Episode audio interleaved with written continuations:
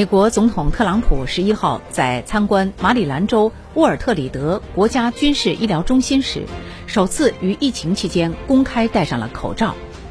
六月下旬以来，随着美国疫情进一步严重，来自民主、共和两党的多名政要敦促特朗普以身作则，向美国民众展示戴口罩对于防止新冠病毒传播的重要性。美国多名公共卫生专家也一再表示。戴口罩是防止新冠病毒传播的关键。